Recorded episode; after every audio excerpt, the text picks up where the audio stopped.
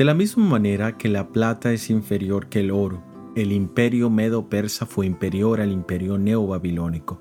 Luego el sucesor del imperio medo-persa sería el imperio griego de Alejandro el Grande.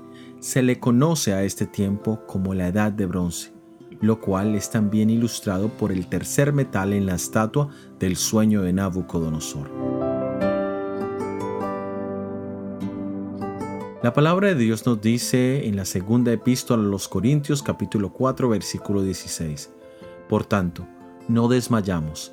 Antes, aunque este hombre exterior se va desgastando, el interior no obstante se renueva de día en día.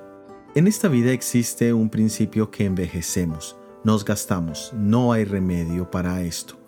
Igual que los metales en la imagen de Daniel 2 iban perdiendo valor, nosotros día a día perdemos vitalidad física debido al proceso de envejecimiento.